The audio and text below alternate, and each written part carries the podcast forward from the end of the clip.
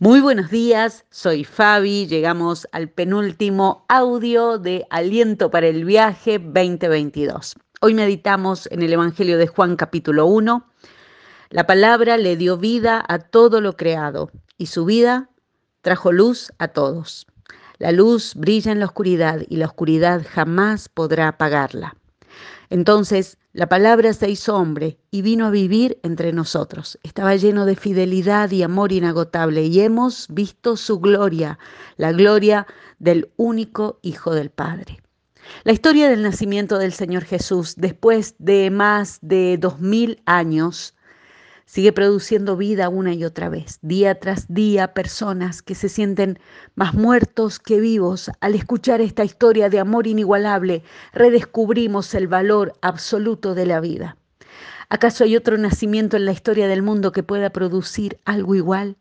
El nacimiento del Señor Jesús es un nacimiento con un mensaje. En Jesús Dios está aquí entre nosotros para darnos vida, una vida real, ya la estás experimentando en vos, porque tener su vida en nosotros es experimentar que a pesar de la tormenta, nuestro barco nunca está perdido cuando nos aferramos a la victoria de amor de la cruz del Calvario. A veces los días o los años son más largos y duros de lo que esperamos.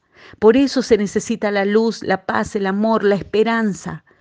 Y desde el principio de nuestra historia, las sombras han pretendido asfixiar la luz.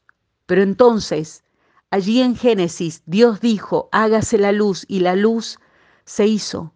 Y así su palabra hablada separó la luz de la oscuridad. Y Dios, con su plan perfecto de amor por vos y por mí, han seguido separando la luz de las tinieblas desde entonces. Aquella luz verdadera que alumbra a todo hombre venía a este mundo. Por eso no es coincidencia que Jesús naciera en la oscuridad de la noche, con una estrella que brillaba y guiaba en lo alto. La luz del mundo, la única verdadera y abundante que puede ser derramada en bendición para todo el mundo, había venido. Una religión te puede decir o dar algunas reglas sobre cómo vivir, pero solo la luz verdadera te salva por toda la eternidad de cualquier oscuridad, presente, pasada o futura. Esa luz disipó la oscuridad dentro de mí. Por eso te invito a que ahora, donde estés y como estés, intentes hablar con Él. No es imaginario, no es ficticio.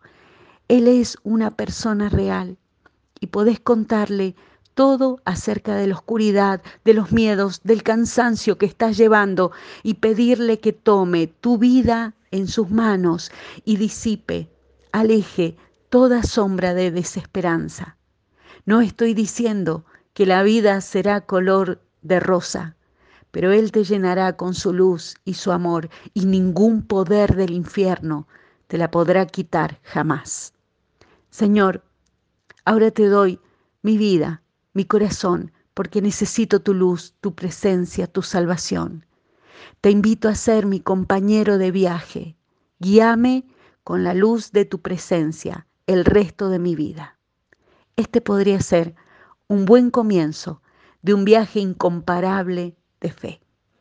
Que así sea en el nombre del Señor Jesucristo. Amén. Y si hiciste esta oración, sería hermoso que puedas compartir esta decisión con alguien más. Dios te bendiga siempre.